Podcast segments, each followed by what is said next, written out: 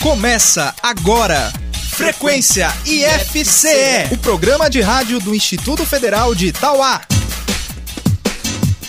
Olá, muito bom dia. Eu sou Juliana Albano e está no ar o Frequência IFCE, o programa de rádio do IFCE de Itauá. Olá, bom dia. Eu sou Larissa Lima e até o meio-dia desta terça-feira, dia 15 de fevereiro, a gente te deixa bem informado sobre tudo que acontece no IFCE. No Agrominuto de hoje, a gente vai entender por que alguns alimentos se estragam com mais facilidade do que outros, com a professora do curso técnico em agropecuária, a tecnóloga em alimentos, Elaine Frutuoso. No momento NEABI, Mariana Macedo, professora do IFCE de Itauá e membro do Núcleo de Estudos Afro-Brasileiros e Indígenas do campus, faz o fechamento da série sobre os territórios indígenas do Brasil. No Questão de Prova, você confere a dica de matemática que o professor Jonathan da Costa preparou para a gente hoje. Na dica de saúde, a enfermeira do campus, Charlene Pereira, fala sobre os cuidados com a Covid na escola. E ela volta na entrevista de hoje para conversar com a gente sobre a campanha Fevereiro Laranja e Roxo. E você confere ainda mais uma reprise do Gamer, o jogo de perguntas e respostas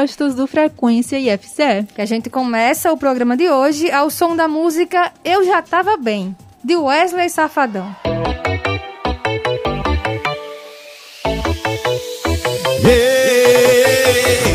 não tinha porquê você me ligar, não tinha razão pra gente se encontrar. Se tudo acabou, tava tudo certo. Pra que mexer num coração que tá quieto? Pra brincar, pra usar. Frequência IFCE. E eu já tava bem. Na minha cabeça não tinha você. Aí me beijou e falou de amor. E só sossegou quando me viu sofrer. E eu já tava bem. Na minha cabeça não tinha você. Aí me beijou e falou de amor. E só sossegou sofrer. Joga a mão pra cima e diz: Vai safadão, vai safadão. É o WS Onboard. Olha, não tinha porquê você, você me ligar. Não tinha razão pra gente se encontrar. Se tudo acabou, tava tudo certo. Pra que mexer num coração que tá quieto? Pra brincar, usar. Mas eu já tava bem. Olha na minha cabeça, não tinha você. Aí me beijou e falou de amor. E só sossegou quando me viu sofrer. E eu já tava bem. Olha na minha cabeça, não tinha você. Aí me beijou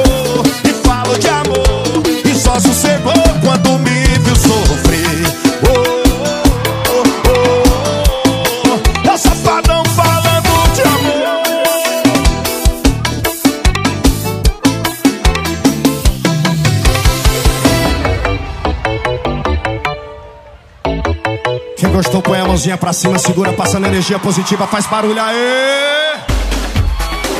As inscrições para o Sistema de Seleção Unificada, o SISU, estão abertas a partir desta terça-feira.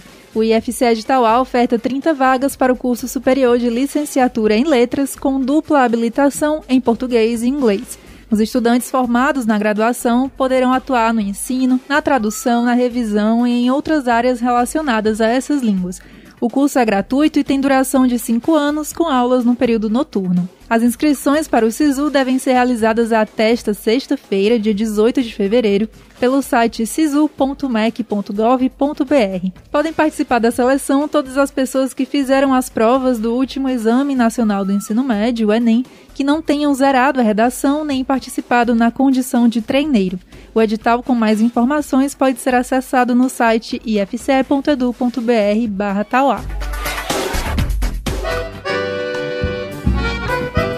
Agrominuto. Bom dia, ouvintes do Frequência IFCE. Eu sou Elaine Frutuoso, formada em Tecnologia de Alimentos e professora do curso técnico em Agropecuária do IFCE. Hoje vamos falar um pouco sobre matérias-primas alimentares e os fatores que interferem no grau de perecibilidade dos alimentos. Ou seja, vamos entender por que alguns alimentos se estragam com maior facilidade do que outros. As matérias-primas alimentares são todo o material utilizado nas transformações industriais, podendo ter origem animal, como carnes, leite, ovos, pescado, ou de origem vegetal, como frutas, hortaliças e também oleaginosas. As matérias-primas de diversas procedências são utilizadas na indústria de alimentos para a fabricação de numerosos produtos, como por exemplo o fruto do abacaxi, o qual podemos produzir doces, compotas, suco, dentre outras possibilidades.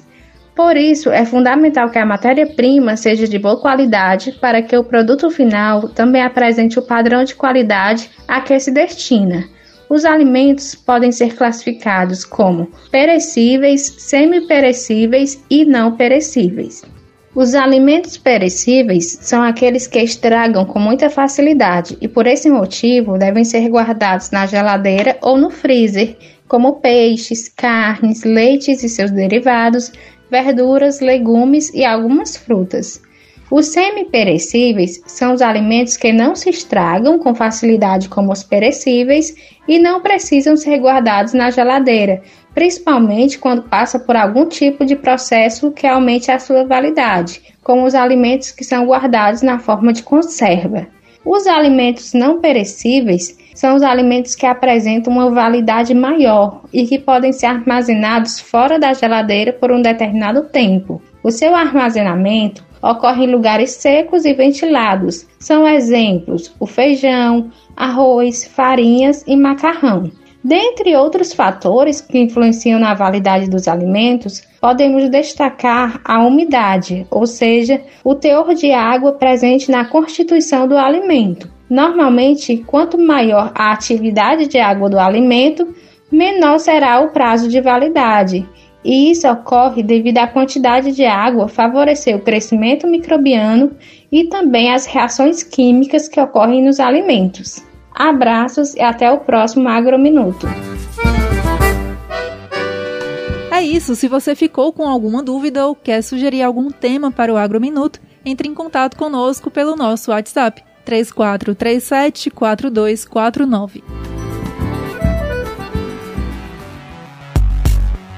Bom, como você sabe, o Frequência FCE abre espaço também para artistas e bandas do cenário musical independente. Hoje, a gente te apresenta o cantor e compositor pernambucano Davi Chamar. Natural de Recife, Davi teve seu primeiro contato com a música na infância, por meio da igreja e, na adolescência, aprendeu a tocar baixo para fazer parte de uma banda com alguns amigos. No ano passado, o artista lançou seu primeiro álbum solo, intitulado Chamar. As influências de Davi passam pelo pop do grupo Maroon 5, pelo folk do cantor John Mayer e pela MPB de Lenine. Hoje, nós vamos ouvir a música A Vida é Bem Melhor a Dois, de Davi Chamar.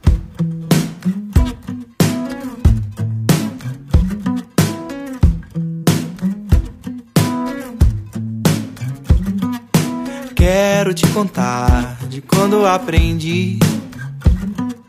Muitas vezes foi quando dividi. Felicidade só é real quando compartilhada. E o sorriso é maior. A vida é bem melhor. Eu ando e não sigo só. A vida é bem melhor. A vida é bem melhor a dois. Frequência IFCE.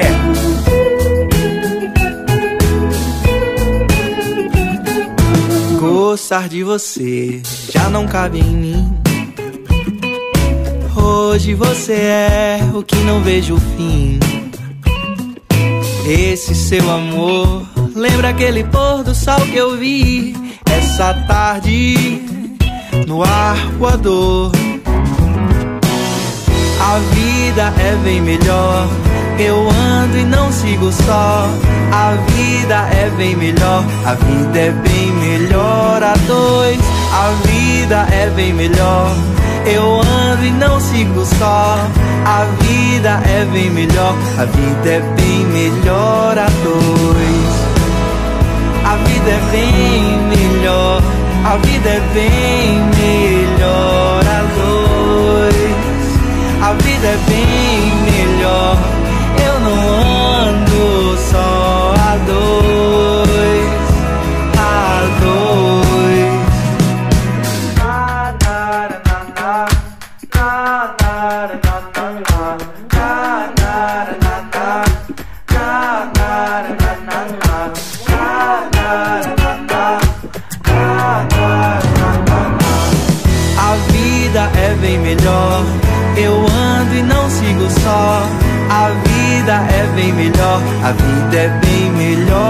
dois.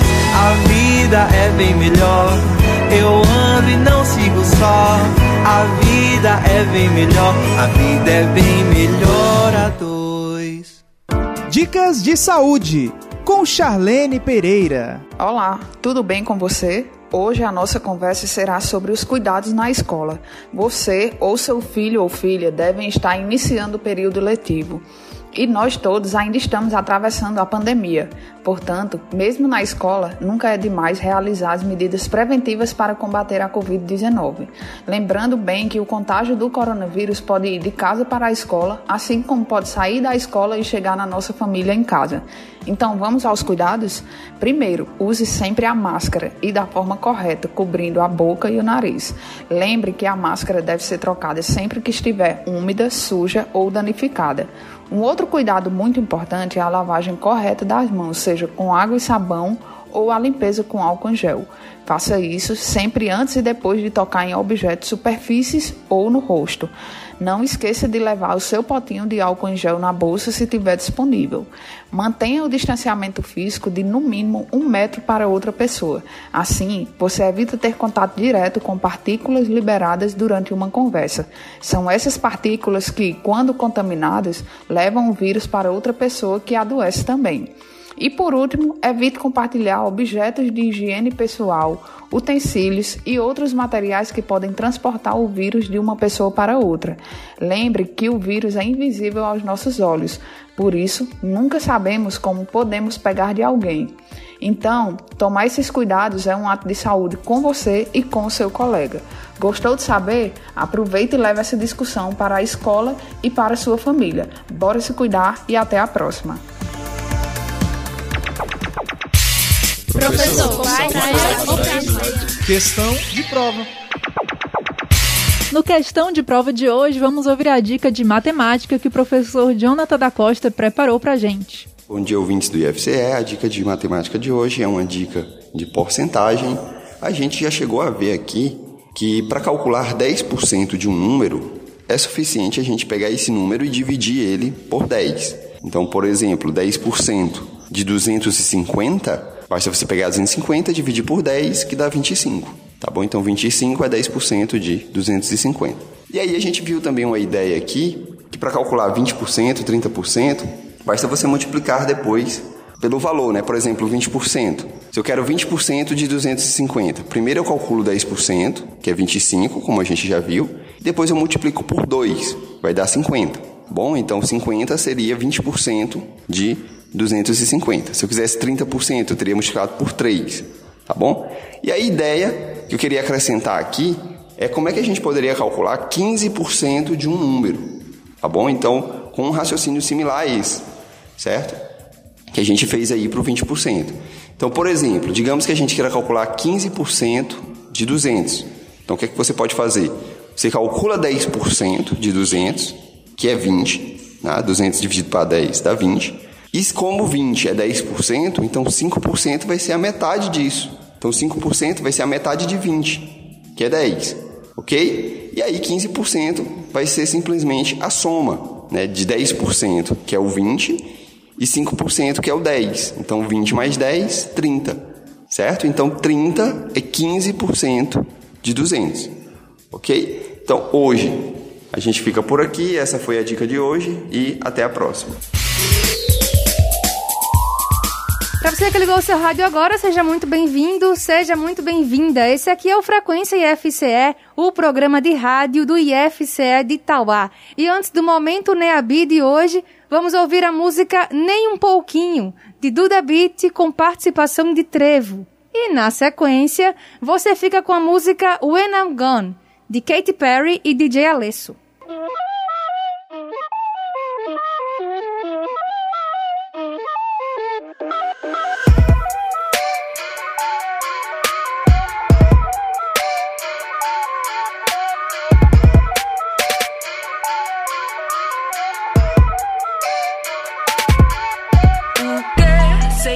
você não vale nem um pouquinho. Mas mesmo assim, quero te dar o meu carinho. Para poder, até que enfim, satisfazer a nossa solidão. Sem se envolver, já é um pouco complicado. Tô pra conhecer alguém que compre esse ditado. Ou será que era só eu? Ou será que era só eu? Que pensava errado. A gente dançava junto.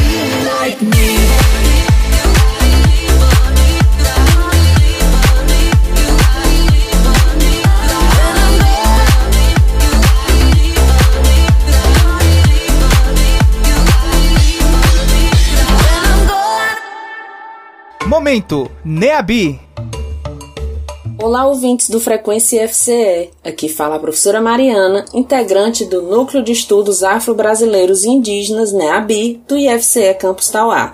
No Momento NEAB de hoje, nós encerramos essa série sobre os territórios indígenas no Brasil. No primeiro episódio, falamos sobre a importância do território, da terra, para os povos indígenas, que muito mais do que posse aponta para significados sagrados e transcendentais. No segundo episódio, refletimos sobre a situação da demarcação das terras indígenas e sobre a importância do marco temporal, Hoje falaremos sobre a importância dos territórios indígenas para toda a sociedade e traremos alguns dados sobre os territórios indígenas do estado do Ceará. Inicialmente, é necessário falar que pensamos que as terras indígenas têm importância apenas para os povos que nelas habitam. Se fosse assim, esse já seria motivo suficiente para nos engajarmos nessa luta. No entanto, sabia que a preservação das terras indígenas impacta diretamente a vida de todos nós? No ano passado, um importante estudo realizado pela organização MAP Biomas revelou que entre 1985 e 2020, as áreas mais preservadas do Brasil foram as terras indígenas tanto as já demarcadas quanto as que ainda esperam por demarcação. Nesses territórios, o desmatamento e a perda de floresta foram de apenas 1,6% no período de 35 anos. Esse mesmo estudo também revela dados assustadores sobre o uso da terra no Brasil.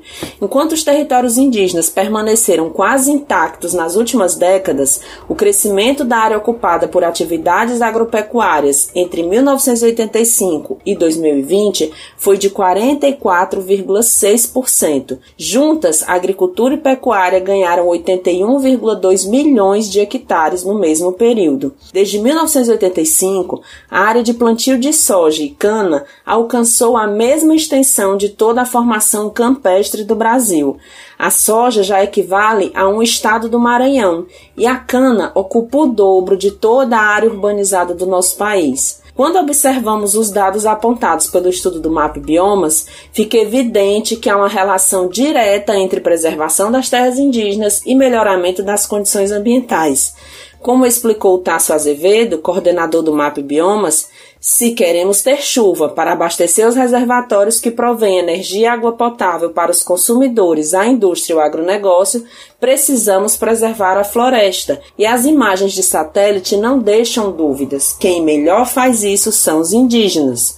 Mas só existem indígenas na Amazônia? Claro que não.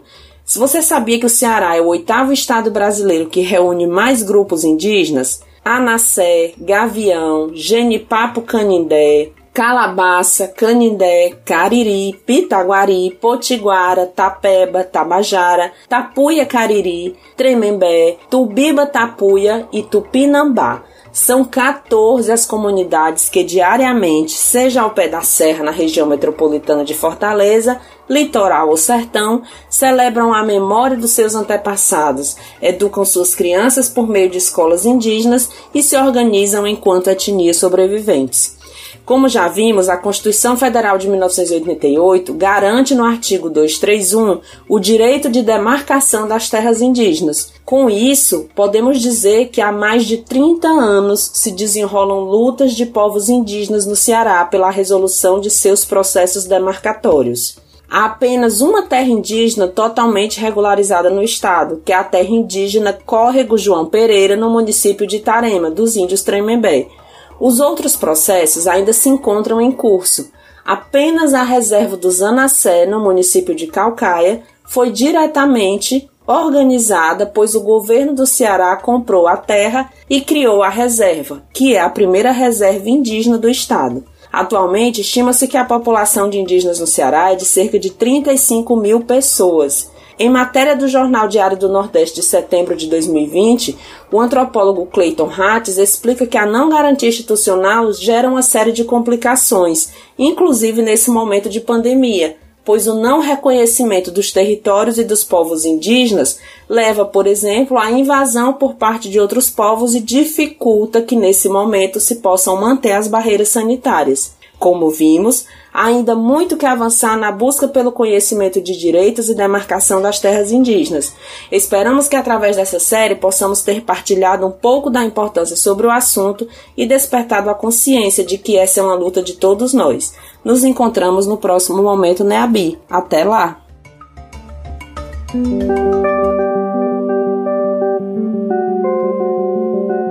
IF Cultura.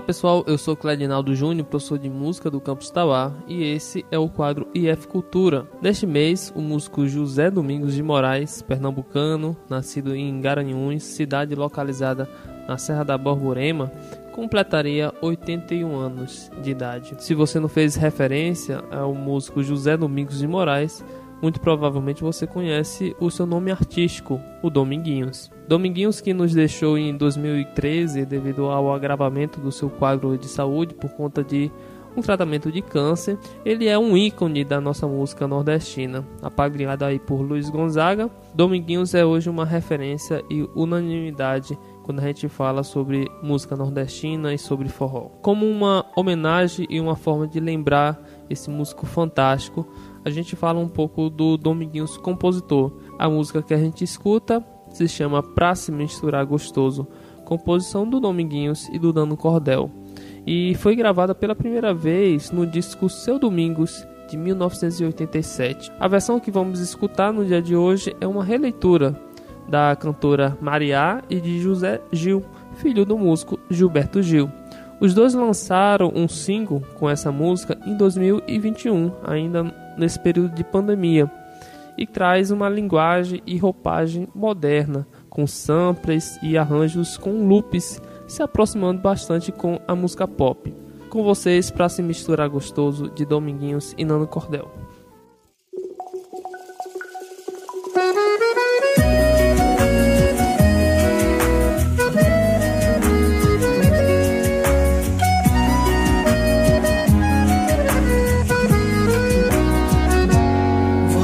Pensa que eu aguento Tá distante de você.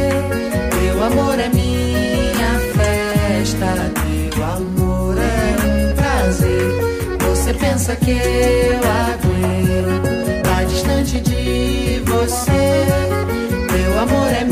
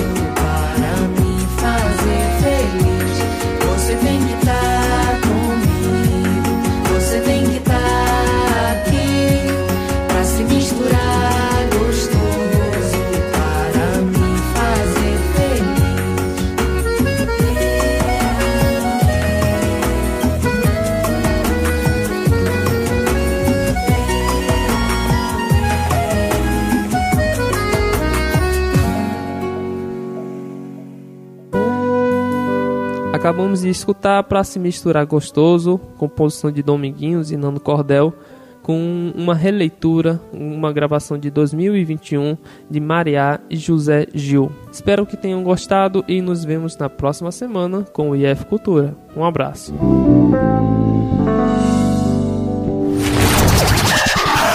Você sabe como surgiu a expressão tomar chá de cadeira? Em 1808, a chegada da família real portuguesa no Brasil promoveu uma série de mudanças na cidade do Rio de Janeiro. Preocupados em preservar a distinção de seu cargo, os membros da corte estabeleceram uma série de medidas e práticas que simbolizavam sua posição superior. Com a independência do Brasil, a distinção entre os membros da elite e a população menos favorecida ganhou outros elementos. Nessa época, a impontualidade servia como um artifício que atestava a importância de uma autoridade. Por isso, mesmo que não houvesse contratempo, os nobres e altos membros da burocracia deixavam as pessoas esperando horas e horas por uma audiência. Isso significava que falar com o senhor Fulano ou o doutor Beltrano era um privilégio único. Geralmente, enquanto esperava pela oportunidade de serem ouvidas, essas pessoas tomavam xícaras e mais xícaras de chá que auxiliavam naquele interminável exercício de paciência. Provavelmente foi por conta desse hábito nada respeitoso que as pessoas começaram a dizer que tomaram um chá de cadeira, enquanto esperavam ter uma reivindicação atendida. Nos dias de hoje, a gente pode ver que esse costume acabou tendo outras implicações no nosso cotidiano. Inclusive, todo mundo conhece alguém famoso pela sua falta de pontualidade. Ou seja, o chá de cadeira virou um hábito estranho na cultura do nosso país. Eu seria muito nobre. eu Muito. sou, então, porque eu odeio esperar. Eu sempre espero pelo povo. Gamer Frequência IFCE.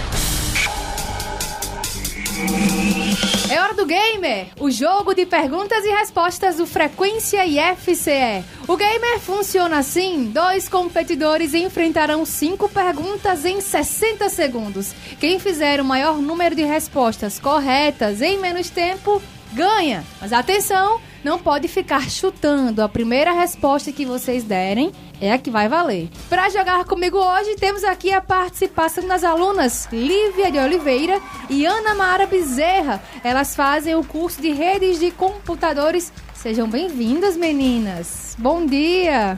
Bom, Bom dia. dia. Pra gente saber quem vai começar, vamos ao sorteio. E quem começa é a Ana Mara. Então, Lívia, você vai esperar fora dos estúdios só por alguns instantes. E aí, Ana Mara, tá preparada? Tô. Então vamos lá, só recapitulando, são cinco perguntas, tá? Em um minuto. Se você não souber, você pula. Depois eu retomo uma pergunta que você pulou. E lembrando que é, caso haja algum empate, a gente vai definir pelo tempo, certo? Tá bom. Tempo valendo. Que astro influencia as marés na Terra? Influência.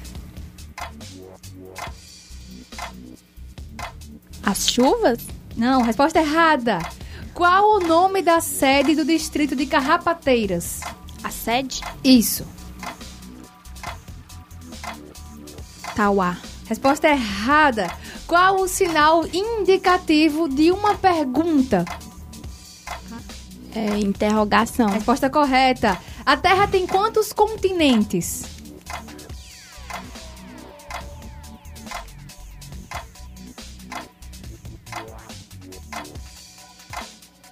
Seis. Resposta correta. Quantos centímetros tem um metro? Seis centímetros. Resposta correta. E a Ana Mara terminou de responder aqui o nosso gamer, faltando seis segundos para o fim do tempo. Gamer Frequência IFCE. E aí, Lívia, tá preparada? Acho que sim. Então vamos lá, só recapitulando, são cinco perguntas em 60 segundos. Se você não souber, pede pra pular, depois eu retomo. E é, a gente lembra que se houver algum empate, a gente vai definir com o tempo, tá? Quem fizer Uhum. menos tempo, aí a gente define quem ganhou. Vamos lá? Tempo valendo! Que astro influencia as marés? Que astro influencia as marés? As marés na Terra. Mar. Qual astro? Isso. Sabia nem que tinha astro pra isso. Se não souber, pode pular. Pula. Vamos lá. Qual o nome da sede do distrito de Carrapateiras? Pula. Qual o sinal indicativo de uma pergunta? Hum? O sinal indicativo de uma pergunta. Pula. A Terra tem quantos continentes? Pula. Quantos centímetros tem um metro? 100. Resposta correta. Que astro influencia as marés?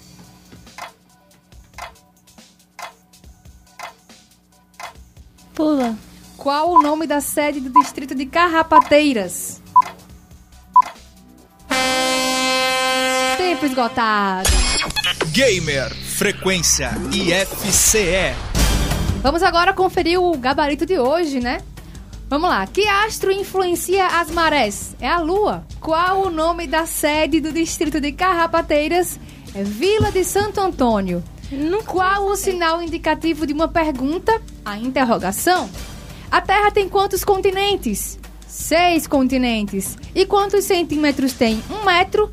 100 centímetros. Então, com três acertos contra um, Ana Mara vence o gamer de hoje. Parabéns! Tá, mas tá sem dar chocolate. Quer mandar alô pra alguém, Ana Mara? Eu mando um alô pra minha mãe, pro meu padrasto e pro meu irmão. Qual o nome deles? É Marlene, de Assis e Elias. Onde é que eles estão ouvindo a gente agora? Nos colibris. Muito bem. Lívia, quer mandar alô pra alguém? Mais Pro meu cachorro Paçoca, Lupe. E pro Ralph, ele é meio doidinho, o bichinho. Muito bem. Obrigada pela participação, meninas. O Gamer volta semana que vem. Tchau. Gamer, frequência IFCE. Na entrevista desta terça-feira, a gente vai falar sobre as campanhas de saúde Fevereiro Roxo e Fevereiro Laranja. E a gente recebe aqui a enfermeira do campus de Tauá, Charlene Pereira. Bom dia, Charlene. Seja bem-vinda aqui ao Frequência. Bom dia. É um prazer estar de volta e muito obrigada pelo convite. Bora lá. Charlene, como foi que surgiu essas campanhas? Vamos lá. Ah, essas campanhas que surgem são campanhas que acontecem todos os meses e as autoridades de saúde vêm para alertar a população, por isso colocam cores. Janeiro, janeiro branco, fevereiro, fevereiro roxo, laranja, setembro amarelo, outubro, outubro rosa, novembro azul, dezembro vermelho.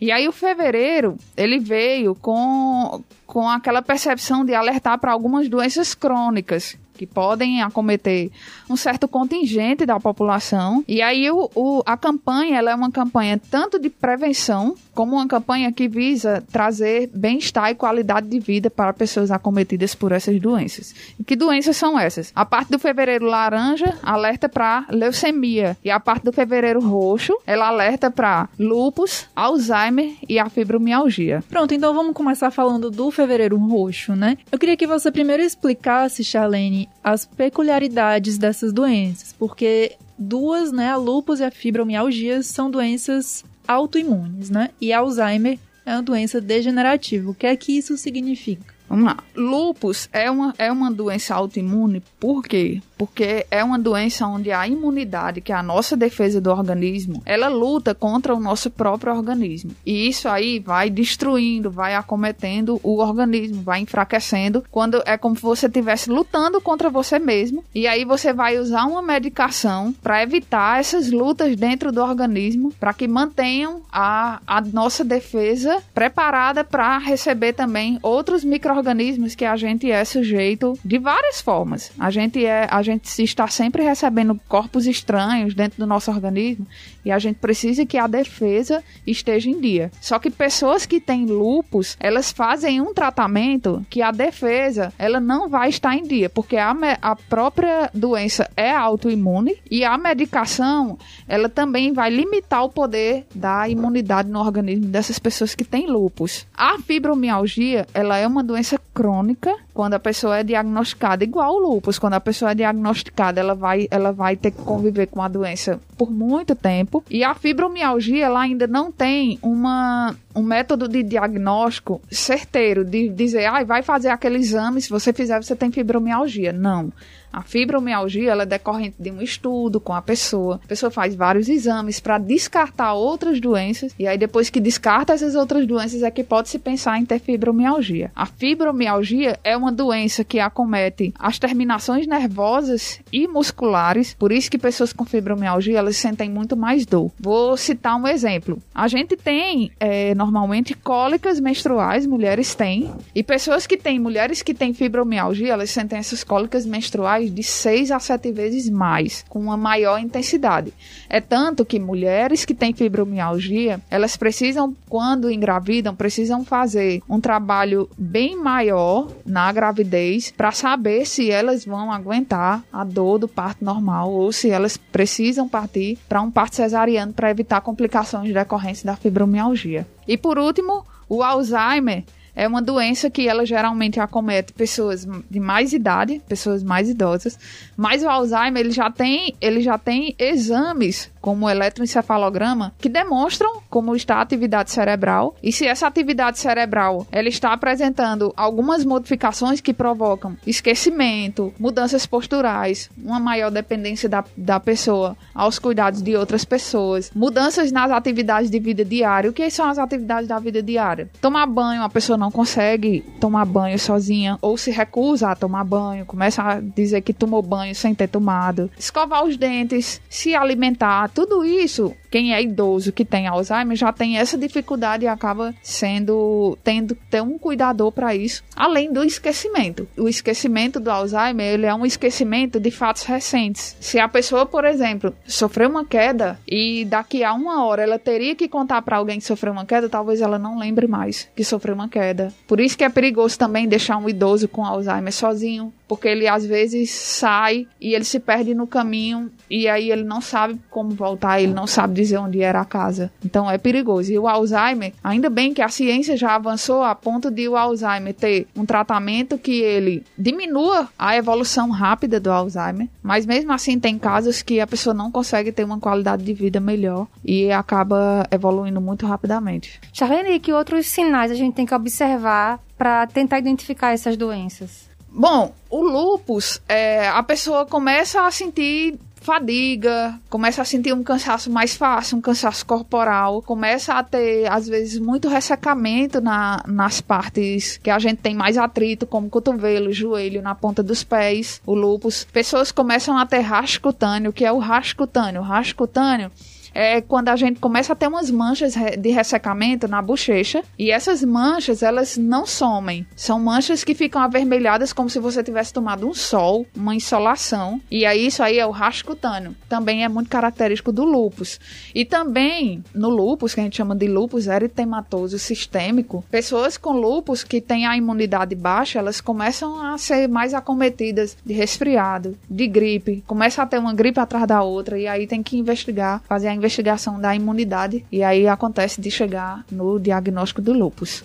Existe uma idade em que esses sinais, esses sintomas, essas doenças passam a aparecer com mais frequência? Ou... Na idade adulta, as consequências começam a ser maiores e aí a pessoa começa a procurar. Por isso que o fevereiro é tão importante essa campanha, por quê? Porque às vezes as pessoas só começam a procurar quando elas já estão sentindo em um grau mais avançado as coisas. Às vezes, um lúpus, ele já é diagnosticado quando a pessoa já evoluiu um quadro para uma pneumonia, por exemplo. E aí é que se vê que por trás do quadro agudo de pneumonia existe uma doença crônica que é o lúpus. Então, por isso que é preciso sempre estar atento para ah, na minha família teve um caso de lupus, então é bom eu passar a investigar esse caso também. Possa ser que eu tenha lupus também. E aí, na idade adulta, acomete com mais facilidade. E aí, o, o Alzheimer, ele acomete, vai acometer mais, mais idosos e ele já começa com a parte do esquecimento. Às vezes o, o,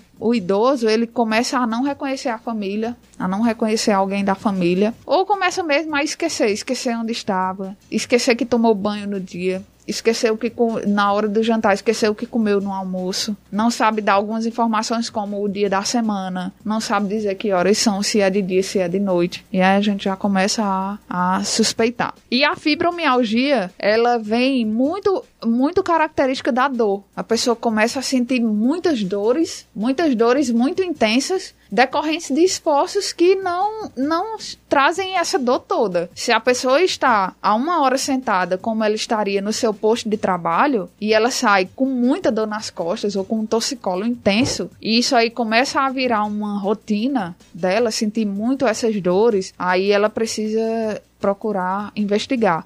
Além de dores em outros pontos, a fibromialgia ela, ela começa a mostrar no, no corpo alguns nós que a gente chama.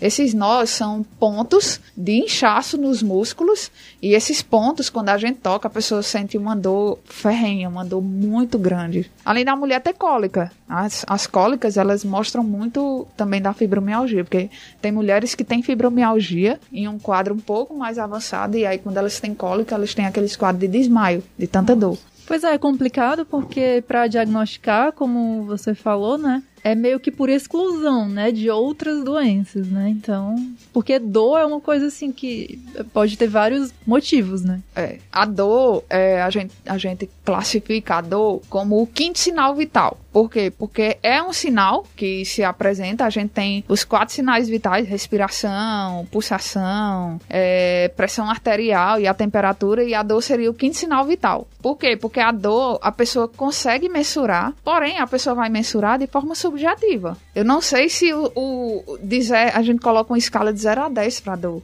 mas eu não sei se o 7 para dor, para minha dor, pode ser o mesmo 7 para dor sua que tá aí ouvindo. A gente não sabe. Então, por isso que dizem que a fibromialgia, por enquanto, ainda é um diagnóstico diferencial, porque aí tem que tirar várias outras doenças que estão relacionadas até chegar na, na última alternativa. Já além dessas três doenças, né, tem a, o fator em comum, assim, de não ter cura, né? Então, diante disso, como é que as pessoas, né, que, que têm essa condição podem viver com qualidade, né?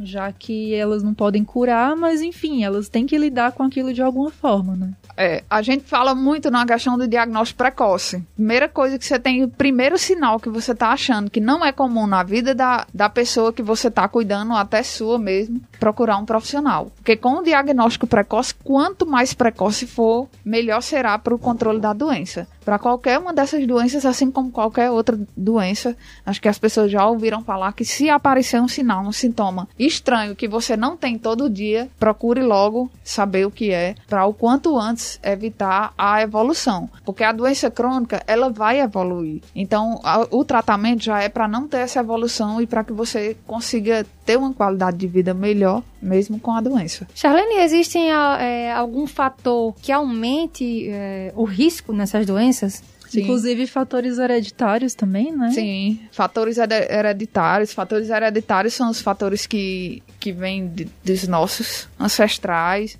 nossos pais, nossos avós. Por exemplo, eu tenho um avô que tem uma demência vascular. Então eu já corro o risco de ter uma demência vascular. Junto disso, a minha avó paterna teve Alzheimer. Então, por isso que eu tenho que investigar isso, passar quando eu tiver uma maior idade, eu passar a investigar melhor, fazer um exame para poder passar a ter observar melhor. Além dos fatores hereditários, a gente também tem alguns outros fatores que podem piorar, como por exemplo, o, o uso pro lupus, o uso indiscriminado de medicação. Quando você usa medicação demais, você pode você pode estar agravando o quadro de lupus, porque você vai estar prejudicando o funcionamento do organismo e aí prejudicar a defesa do organismo. Além de que, se você já tiver uma predisposição a ter, o lúpus pode aparecer um pouco mais cedo e já pode vir um pouco mais grave. Então, tudo isso, tudo isso pode, pode prejudicar. É por isso que a gente fala, bate tanto na, na tecla de que você tenha uma vida saudável. Uma vida que você possa fazer algum tipo de atividade física e que possa apostar também numa alimentação regular. Porque isso tudo vai diminuir a progressão. Talvez não evite o aparecimento da doença, como outras doenças que podem acontecer, mas vai diminuir a progressão e o agravamento dessas doenças, incluindo a fibromialgia. Pro Alzheimer, eu já ouvi falar que é bom você fazer exercícios pra mente, né? É isso mesmo? Jogar videogame. Ah, é? Olha aí, jogar videogame. também, né? É, pro Alzheimer e pro Parkinson também, você é, muitos estudos já recomendam que se façam exercícios pra mente, como brincar de cubo mágico, jogar dama, jogar xadrez, fazer palavras cruzadas, fazer costura, bordado, crochê, tudo isso já foi já foi motivo de estudos aí de épocas de estudo de caso controle e que demonstraram que pessoas que faziam esse tipo de atividade tiveram uma, uma melhor qualidade de vida, assim, muito, muito super, substancial, muito superior a quem não fazia. Quem não fazia foi que passou a desenvolver Alzheimer, Parkinson e outros tipos de demência. Charlene falando agora um pouquinho sobre o fevereiro laranja, né? Que trata sobre a leucemia. Que tipos de leucemia existem? Vários, tem vários tipos de leucemia. As pessoas pensam que a leucemia ela é a evolução de uma anemia, mas não é bem isso, não é bem assim, não é de uma anemia você vai ter uma leucemia. Às vezes já vem de leucemia e o diagnóstico fechou ali.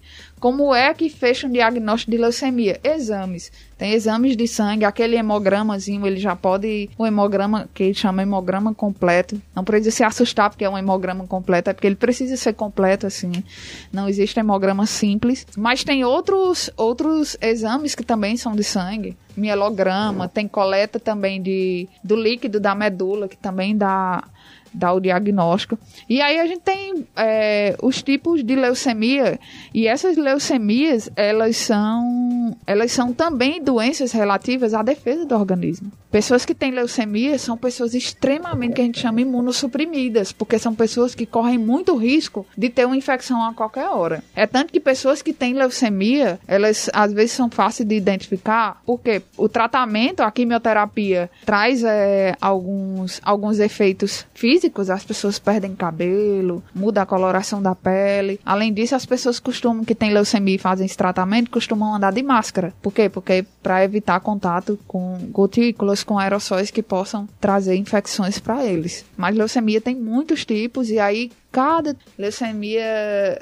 mieloide, leucemia de vários tipos, para que é, chegue num diagnóstico. E cada tipo de leucemia consegue ter um diagnóstico preciso para ter o tratamento correto. É uma doença que pode estar em várias faixas etárias, né? A gente costuma ver muita criança, né, também com leucemia. Sim. Tem muita, tem muita criança, tem, tem, muito, tem muito adolescente também que tem leucemia. Tem muito adulto que tem leucemia. Já tem adulto que tem leucemia que já vai para a parte de não conseguir fazer tratamento com quimioterapia, já vai para a parte de pra fila de transplante de medula, porque só tem esse, às vezes só tem essa saída. Então acomete, acomete todas as faixas etárias. a E existe uma causa específica, Charlene? Tem, existe também a questão hereditária, os hábitos de vida ou, ou não? Existe, mas também, mas também já existe a questão congênita, é que a pessoa já vai nascer com a predisposição a ter a leucemia. Mas existe também a, a- existe também a questão da qualidade de vida da pessoa, como essa pessoa leva seus hábitos de vida. Pessoas que, que desenvolvem leucemia, elas, elas às vezes foram pessoas que já foram já tiveram muito sedentárias. Ou pessoas que já tiveram na às vezes na infância mesmo. Tiveram um quadro de digamos é, de usar muita muita medicação porque aí vai mexer com a imunidade. Quais são os principais sintomas, Charlene, que a leucemia apresenta? a leucemia vai apresentar uns sintomas semelhantes a um agravamento de uma anemia. É, vai ser fraqueza, fraqueza nas pernas, vai ser aquela fadiga, aquele cansaço de, de não querer andar, a dificuldade de atenção, dificuldade de concentração. A criança não vai querer brincar, vai querer ficar sentadinha, reclusa no cantinho dela. Por quê? Porque ela sabe que ela não vai aguentar muito tempo correr, pular, como uma criança faz normalmente. E o adulto, ele também vai ter dificuldades, vai ter dificuldade de comer, vai ter, vai ter cansaço físico quando for tomar banho, vai querer ficar dormindo muito, vai ter muito sono durante o dia. Isso aí, aí por isso que as pessoas já têm aquela, aquela coisa de dizer que quem tá com muito cansaço diz, ah, vai lá fazer um exame de sangue. Começou dessa história aí. Hum. Começou de pessoas que têm leucemia, quando não existia muito ainda essa prática da coleta de, de fazer hemograma, mas as pessoas já imaginavam que quem tá meio sentadinho, quem tá quietinho, quem tá meio, entre aspas, fraquinho, já era um sinal de estar tá com anemia ou com leucemia.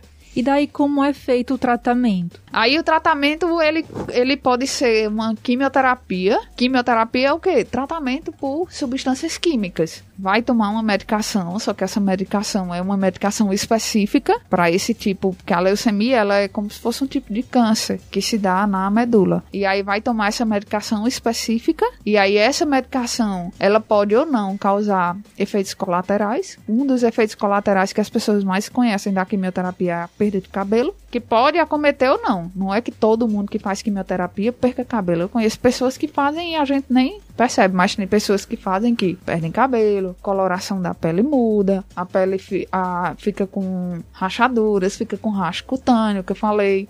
Então, pode acontecer. Além disso, pode ter radioterapia, terapia por radionuclídeos e também o transplante de medula. Que o transplante de medula ele, ele é como se fosse o, o, padrão ouro, não é a última saída, não é isso. Tem pessoas que se curam com a quimioterapia e pronto, mas tem pessoas que não se curam e partem para o transplante de medula óssea e aí entram no cadastro da fila para esperar que tenha uma medula compatível para ser transplantado e assim alcançar a cura. Inclusive, Charlene, você podia é, contar para gente, para os nossos ouvintes ouvintes, né? Como é que é o procedimento da doação de medula óssea? Porque muitas pessoas têm medo, né, de, de fazer a doação, de ser doador, pelo medo do procedimento. Você pode dar uma... Como é feita a doação e como é feito o, o transplante, né, também. Sim. É, eu tive a, a experiência, eu, eu não esqueço, foram duas, foram duas experiências que eu tive.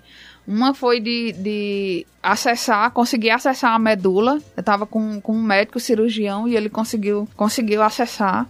E a outra foi para acessar a medula para saber se para examinar o líquido, porque a pessoa iria doar e deu certo a doação. Foi, foi bem emocionante isso, porque a pessoa já estava esperando e aí foi aquela o que é que o que é que acontece? A pessoa vai se cadastra no banco que pode que quer ser um doador. Se tiver uma, alguém específico, o banco ele permite, porque às vezes o, por isso que às vezes você olha uma campanha até de doação de sangue e diz doe em nome de, uhum. não importa seu tipo sanguíneo, vá lá e doe e diga que é no nome de fulaninho fulaninho. Por quê? Porque às vezes pode ir direto, mas às vezes pode ir para outra pessoa também. E aí a doação da medula óssea também acontece isso. É um banco que ele guarda esse material e esse material é um material muito rico porque a medula óssea são células embrionárias, células que elas podem se reproduzir. Por isso que não é, não tira, muita gente tem medo porque pensa que ah, vou secar minha medula. Não tira tudo da medula, tira uma parte e essa parte ela vai se reproduzir, se multiplicar e aí depois no corpo ela também vai se multiplicar. Se regenera, né? Isso, e aí por isso que vai criando é,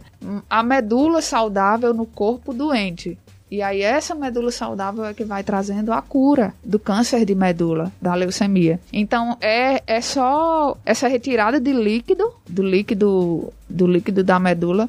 E aí essa retirada cheia de células vai para esse banco e lá eles traçam um, um, material genético. Se esse material genético for compatível com alguém que está na fila do transplante de medula, aí vai ocorrer o transplante de medula, que é a troca da medula que estava doente pela medula que estava saudável. Eu fiz o meu cadastro há pouco tempo para ser doadora, né? Fui no EMOS, né, que aqui no Ceará é o órgão, né, que que faz a, a a coleta, né, do material. E é tipo um pouquinho de sangue só, né? Foi muito rápido, muito simples. É muito mais simples do que doar sangue, né? Bem rapidinho. Quem quiser saber mais, inclusive, tem o site do Registro Brasileiro de Doador de Medula Óssea, que é o Redome. E lá você pode obter a sua carteirinha de doador. É o redome.inca.gov.br. É isso aí, Charlene. Muito obrigada pela sua participação. Sempre bom tê-la por aqui, esclarecendo esses assuntos pra gente. Valeu, meninas. Foi ótima essa conversa. Tenham todos um ótimo dia. O Frequência IFCE vai ficando por aqui, mas você pode nos acompanhar nas nossas redes sociais. É isso, nós estamos no Facebook e no Instagram, é o arroba IFCE Tauá. O nosso site é o ifce.edu.br barra Tauá. O nosso canal no YouTube é o youtube.com barra IFCE Tauá. O nosso podcast, o IFCast Tauá, você escuta no Anchor, no Deezer ou no Spotify. Então é isso aí. Até semana que vem. Tchau, até lá.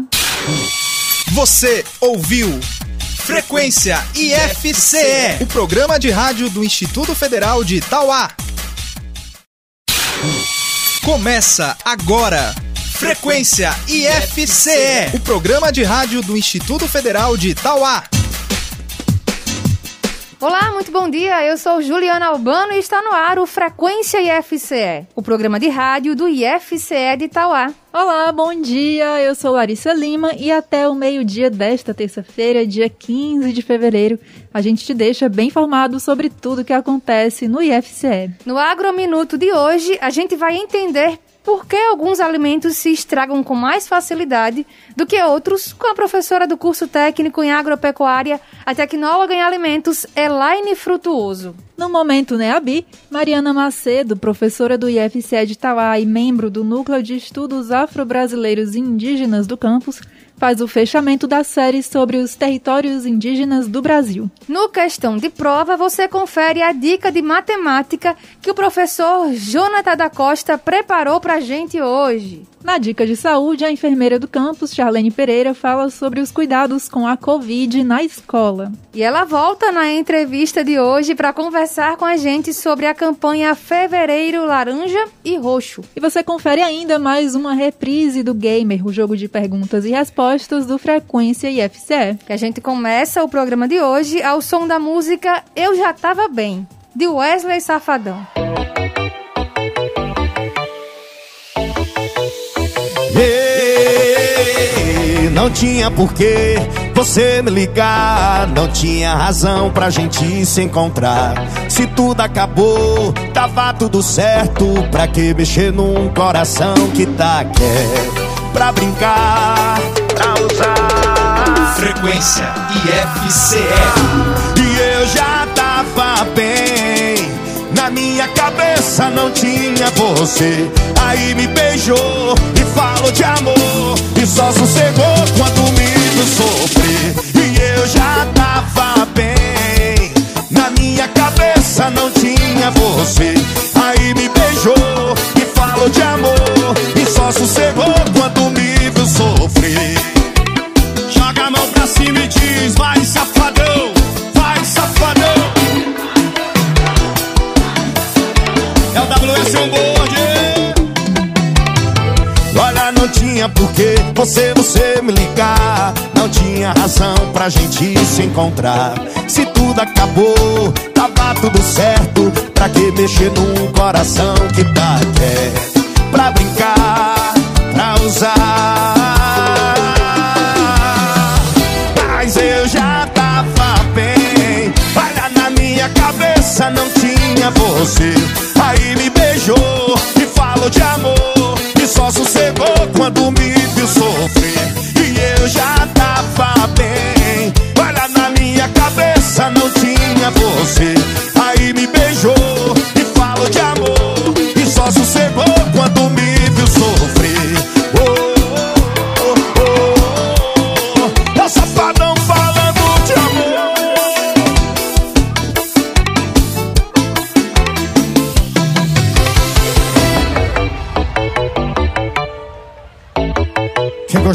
Mãozinha pra cima, segura, passando energia positiva, faz barulho aí. As inscrições para o Sistema de Seleção Unificada, o SISU, estão abertas a partir desta terça-feira. O IFCE de Tauá oferta 30 vagas para o curso superior de licenciatura em letras com dupla habilitação em português e inglês. Os estudantes formados na graduação poderão atuar no ensino, na tradução, na revisão e em outras áreas relacionadas a essas línguas. O curso é gratuito e tem duração de 5 anos, com aulas no período noturno. As inscrições para o SISU devem ser realizadas até esta sexta-feira, dia 18 de fevereiro, pelo site sisu.mec.gov.br. Podem participar da seleção todas as pessoas que fizeram as provas do último Exame Nacional do Ensino Médio, o Enem, que não tenham zerado a redação nem participado na condição de treineiro. O edital com mais informações pode ser acessado no site ifce.edu.br/tauá. Agrominuto. Bom dia, ouvintes do Frequência IFCE. Eu sou Elaine Frutuoso, formada em Tecnologia de Alimentos e professora do curso técnico em Agropecuária do IFCE. Hoje vamos falar um pouco sobre matérias-primas alimentares e os fatores que interferem no grau de perecibilidade dos alimentos. Ou seja, vamos entender por que alguns alimentos se estragam com maior facilidade do que outros. As matérias-primas alimentares são todo o material utilizado nas transformações industriais, podendo ter origem animal, como carnes, leite, ovos, pescado, ou de origem vegetal, como frutas, hortaliças e também oleaginosas. As matérias-primas de diversas procedências são utilizadas na indústria de alimentos para a fabricação de numerosos produtos, como por exemplo o fruto do abacaxi, o qual podemos produzir doces, compotas, suco, dentre outras possibilidades. Por isso, é fundamental que a matéria-prima seja de boa qualidade para que o produto final também apresente o padrão de qualidade a que se destina. Os alimentos podem ser classificados como perecíveis, semi-perecíveis e não perecíveis. Os alimentos perecíveis são aqueles que estragam com muita facilidade e, por esse motivo, devem ser guardados na geladeira ou no freezer, como peixes, carnes, leites e seus derivados, verduras, legumes e algumas frutas. Os semi-perecíveis são os alimentos que não se estragam com facilidade como os perecíveis e não precisam ser guardados na geladeira, principalmente quando passa por algum tipo de processo que aumente a sua validade, como os alimentos que são guardados na forma de conserva. Os alimentos não perecíveis são os alimentos que apresentam uma validade maior e que podem ser armazenados fora da geladeira por um determinado tempo. O seu armazenamento ocorre em lugares secos e ventilados. São exemplos o feijão, arroz, farinhas e macarrão. Dentre outros fatores que influenciam na validade dos alimentos, podemos destacar a umidade, ou seja, o teor de água presente na constituição do alimento. Normalmente, quanto maior a atividade de água do alimento, menor será o prazo de validade. E isso ocorre devido à quantidade de água favorecer o crescimento microbiano e também as reações químicas que ocorrem nos alimentos. Abraços e até o próximo Agrominuto. É isso, se você ficou com alguma dúvida ou quer sugerir algum tema para o Agrominuto, entre em contato conosco pelo nosso WhatsApp 3437 4249. Bom, como você sabe, o Frequência FCE abre espaço também para artistas e bandas do cenário musical independente. Hoje, a gente te apresenta o cantor e compositor pernambucano Davi Chamar. Natural de Recife, Davi teve seu primeiro contato com a música na infância, por meio da igreja. E na adolescência, aprendeu a tocar baixo para fazer parte de uma banda com alguns amigos. No ano passado, o artista lançou seu primeiro álbum solo, intitulado Chamar. As influências de Davi passam pelo pop do grupo Maroon 5, pelo folk do cantor John Mayer e pela MPB de Lenine. Hoje nós vamos ouvir a música A Vida é Bem Melhor a Dois, de Davi Chamar.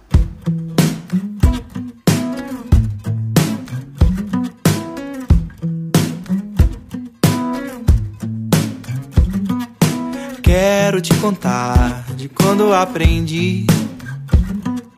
Muitas vezes foi quando dividi. Felicidade só é real quando compartilhada. E o sorriso é maior. A vida é bem melhor. Eu ando e não sigo só. A vida é bem melhor. A vida é bem melhor a dois. Frequência IFCE.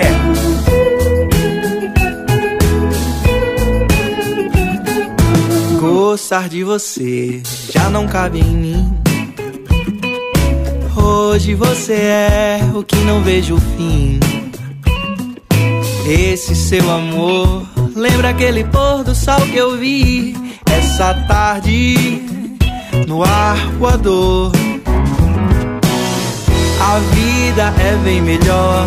Eu ando e não sigo só. A vida é bem melhor. A vida é bem melhor a dois. A vida é bem melhor.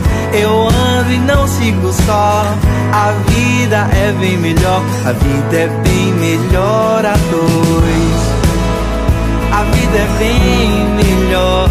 A vida é bem melhor a dois. A vida é bem melhor.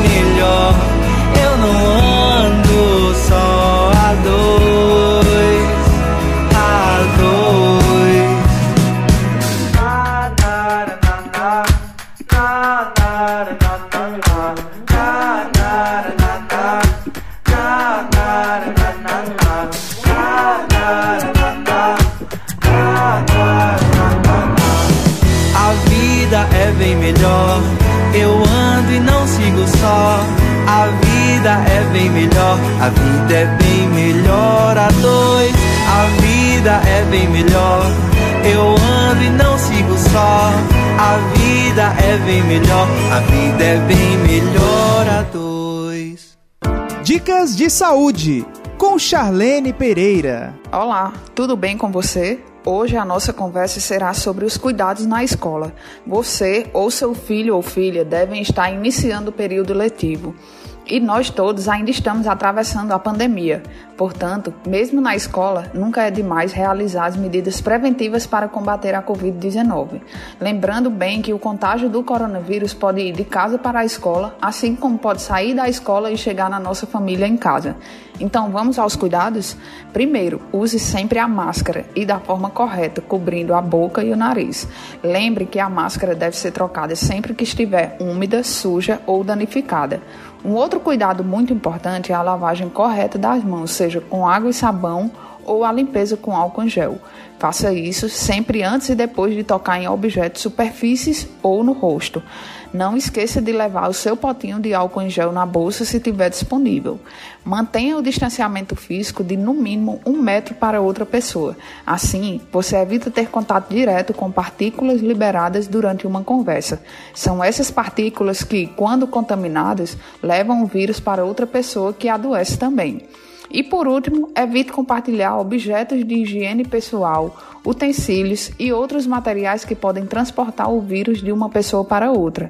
Lembre que o vírus é invisível aos nossos olhos, por isso nunca sabemos como podemos pegar de alguém. Então, tomar esses cuidados é um ato de saúde com você e com o seu colega. Gostou de saber? Aproveite e leve essa discussão para a escola e para a sua família. Bora se cuidar e até a próxima. Professor, Questão de prova. No questão de prova de hoje, vamos ouvir a dica de matemática que o professor Jonathan da Costa preparou pra gente. Bom dia, ouvintes do IFCE. A dica de matemática de hoje é uma dica de porcentagem. A gente já chegou a ver aqui que para calcular 10% de um número, é suficiente a gente pegar esse número e dividir ele por 10. Então, por exemplo, 10% de 250, basta você pegar 250 e dividir por 10, que dá 25. Tá bom? Então, 25 é 10% de 250. E aí a gente viu também uma ideia aqui, que para calcular 20%, 30%, basta você multiplicar depois pelo valor, né? Por exemplo, 20%. Se eu quero 20% de 250, primeiro eu calculo 10%, que é 25, como a gente já viu, e depois eu multiplico por 2, vai dar 50. Bom, então 50 seria 20% de 250. Se eu quisesse 30%, eu teria multiplicado por 3, tá bom? E a ideia que eu queria acrescentar aqui é como é que a gente poderia calcular 15% de um número, tá bom? Então, com um raciocínio similar a esse, certo? Que a gente fez aí para o 20%. Então, por exemplo, digamos que a gente queira calcular 15% de 200. Então, o que é que você pode fazer? Você calcula 10% de 200, que é 20, Né? 200 dividido para 10 dá 20. E como 20 é 10%, então 5% vai ser a metade disso. Então 5% vai ser a metade de 20, que é 10. Ok? E aí 15% vai ser simplesmente a soma né, de 10%, que é o 20, e 5%, que é o 10. Então 20 mais 10, 30. Certo? Então 30 é 15% de 200. Ok? Então hoje a gente fica por aqui. Essa foi a dica de hoje e até a próxima. Para você que ligou o seu rádio agora, seja muito bem-vindo, seja muito bem-vinda. Esse aqui é o Frequência IFCE, o programa de rádio do IFCE de Itauá. E antes do momento Neabi de hoje, vamos ouvir a música Nem um Pouquinho, de Duda Beat, com participação de Trevo. E na sequência, você fica com a música When I'm Gone, de Katy Perry e DJ Alesso.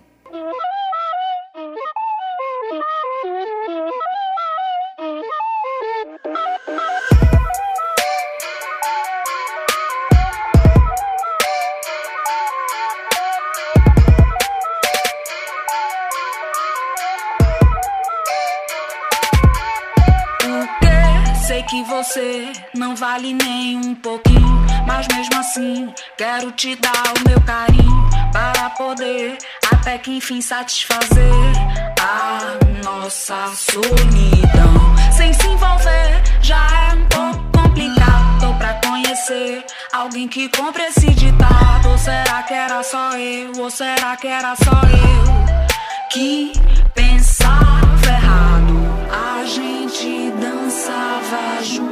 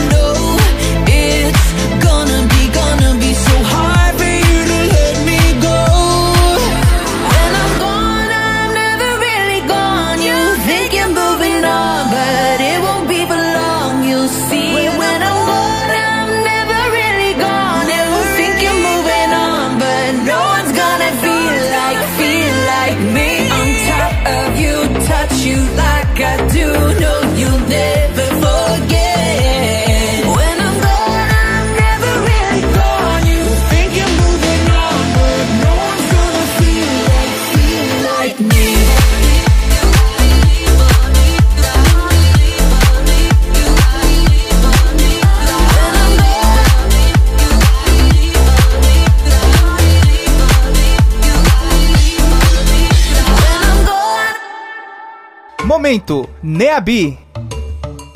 Olá, ouvintes do Frequência IFCE. Aqui fala a professora Mariana, integrante do Núcleo de Estudos Afro-Brasileiros e Indígenas, NEABI, do IFCE Campus Tauá. No Momento NEAB de hoje, nós encerramos essa série sobre os territórios indígenas no Brasil. No primeiro episódio, falamos sobre a importância do território, da terra, para os povos indígenas, que muito mais do que posse aponta para significados sagrados e transcendentais. No segundo episódio, refletimos sobre a situação da demarcação das terras indígenas e sobre a importância do marco temporal, Hoje falaremos sobre a importância dos territórios indígenas para toda a sociedade e traremos alguns dados sobre os territórios indígenas do estado do Ceará. Inicialmente é necessário falar que pensamos que as terras indígenas têm importância apenas para os povos que nelas habitam. Se fosse assim, esse já seria motivo suficiente para nos engajarmos nessa luta. No entanto, sabia que a preservação das terras indígenas impacta diretamente a vida de todos nós? No ano passado, um importante estudo realizado pela organização MAP Biomas revelou que entre 1985 e 2020, as áreas mais preservadas do Brasil foram as terras indígenas, tanto as já demarcadas quanto as que ainda esperam por demarcação. Nesses territórios, o desmatamento e a perda de floresta foram de apenas 1,6% no período de 35 anos. Esse mesmo estudo também revela dados assustadores sobre o uso da terra no Brasil. Enquanto os territórios indígenas permaneceram quase intactos nas últimas décadas, o crescimento da área ocupada por atividades agropecuárias entre 1985 e 2020 foi de 44,6%. Juntas, agricultura e pecuária ganharam 81,2 milhões de hectares no mesmo período. Desde 1985, a área de plantio de soja e cana alcançou a mesma extensão de toda a formação campestre do Brasil. A soja já equivale a um estado do Maranhão e a cana ocupa o dobro de toda a área urbanizada do nosso país. Quando observamos os dados apontados pelo estudo do MAP Biomas, fica evidente que há uma relação direta entre preservação das terras indígenas e melhoramento das condições ambientais. Como explicou Tasso Azevedo, coordenador do MAP Biomas, se queremos ter chuva para abastecer os reservatórios que provêm energia e água potável para os consumidores, a indústria e o agronegócio, precisamos preservar a floresta. E as imagens de satélite não deixam dúvidas. Quem melhor faz isso são os indígenas. Mas só existem indígenas na Amazônia? Claro que não.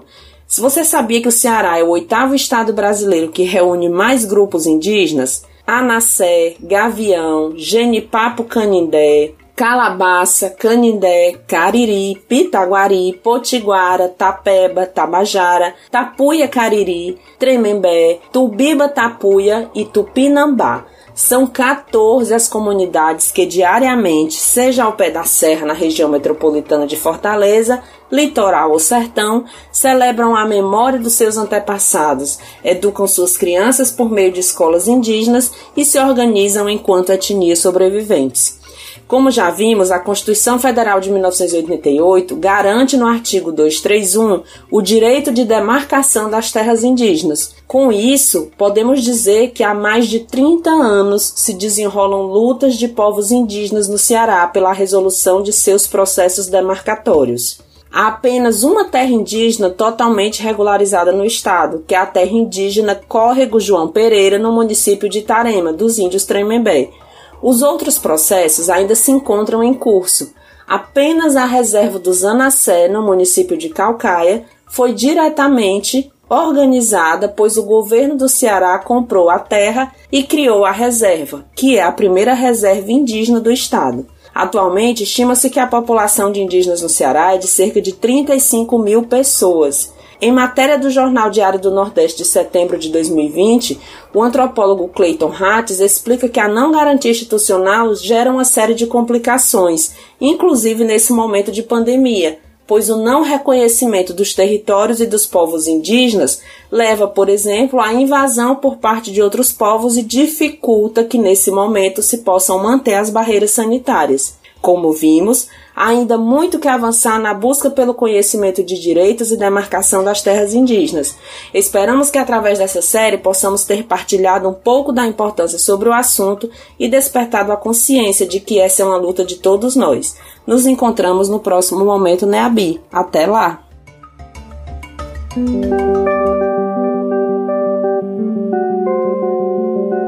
IF Cultura.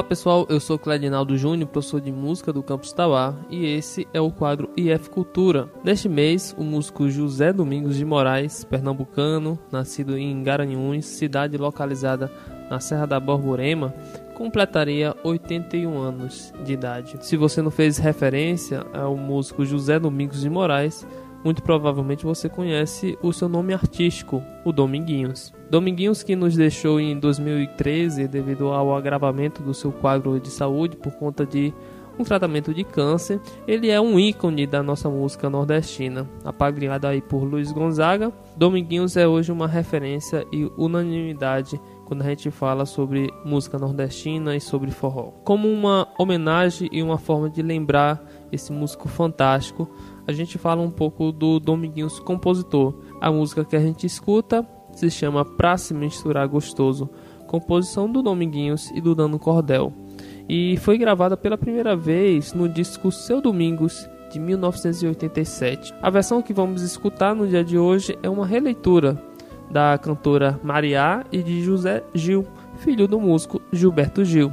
Os dois lançaram um single com essa música em 2021, ainda nesse período de pandemia, e traz uma linguagem e roupagem moderna, com samples e arranjos com loops, se aproximando bastante com a música pop. Com vocês para se misturar gostoso de Dominguinhos e Nano Cordel.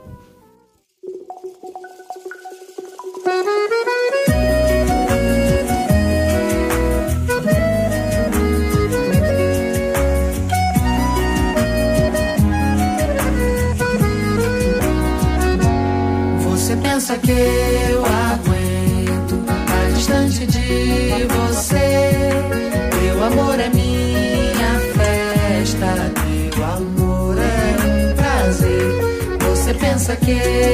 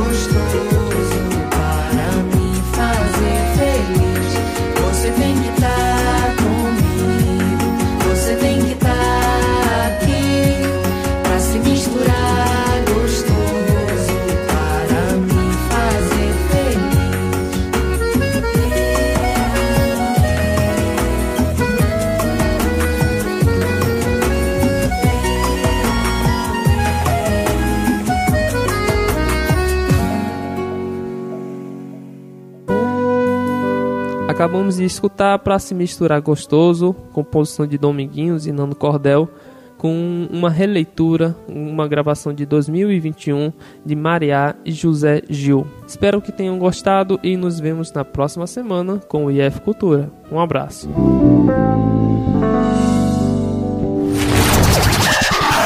Você sabe como surgiu a expressão tomar chá de cadeira? Em 1808, a chegada da família real portuguesa no Brasil promoveu uma série de mudanças na cidade do Rio de Janeiro. Preocupados em preservar a distinção de seu cargo, os membros da corte estabeleceram uma série de medidas e práticas que simbolizavam sua posição superior. Com a independência do Brasil, a distinção entre os membros da elite e a população menos favorecida ganhou outros elementos. Nessa época, a impontualidade servia como um artifício que atestava a importância de uma autoridade. Por isso, mesmo que não houvesse contratempo, os nobres e altos membros da burocracia deixavam as pessoas esperando horas e horas por uma audiência. Isso significava que falar com o senhor Fulano ou o doutor Beltrano era um privilégio único. Geralmente, enquanto esperava pela oportunidade de serem ouvidas, essas pessoas tomavam xícaras e mais xícaras de chá que auxiliavam naquele interminável exercício de paciência. Provavelmente foi por conta desse hábito nada respeitoso que as pessoas começaram a dizer que tomaram um chá de cadeira, enquanto esperavam ter uma reivindicação atendida. Nos dias de hoje, a gente pode ver que esse costume acabou tendo outras implicações no nosso cotidiano. Inclusive, todo mundo conhece alguém famoso pela sua falta de pontualidade. Ou seja, o chá de cadeira virou um hábito estranho na cultura do nosso país. Eu seria muito nobre. e eu Muito. porque eu odeio esperar. Eu sempre espero pelo povo. Gamer Frequência IFCE. É hora do Gamer, o jogo de perguntas e respostas do Frequência IFCE. O Gamer funciona assim: dois competidores enfrentarão cinco perguntas em 60 segundos. Quem fizer o maior número de respostas corretas em menos tempo ganha. Mas atenção, não pode ficar chutando. A primeira resposta que vocês derem é a que vai valer. Para jogar comigo hoje, temos aqui a participação das alunas Lívia de Oliveira e Ana Mara Bezerra. Elas fazem o curso de redes de computadores. Sejam bem-vindas, meninas. Bom dia. Bom, Bom dia. dia. Pra gente saber quem vai começar, vamos ao sorteio. Quem começa é a Ana Mara. Então, Lívia, você vai esperar fora dos estúdios só por alguns instantes. E aí, Ana Mara, tá preparada? Tô. Então vamos lá, só recapitulando, são cinco perguntas, tá? Em um minuto. Se você não souber, você pula. Depois eu retomo uma pergunta que você pulou. E lembrando que é, caso haja algum empate, a gente vai definir pelo tempo, certo? Tá bom. Tempo valendo. Que astro influencia as marés na Terra? Influência.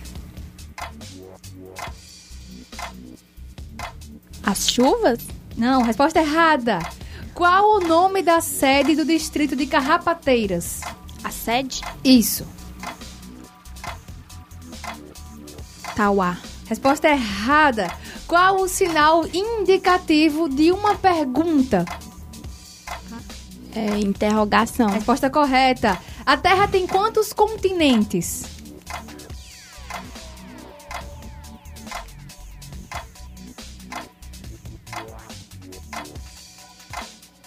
Seis. Resposta correta. Quantos centímetros tem um metro?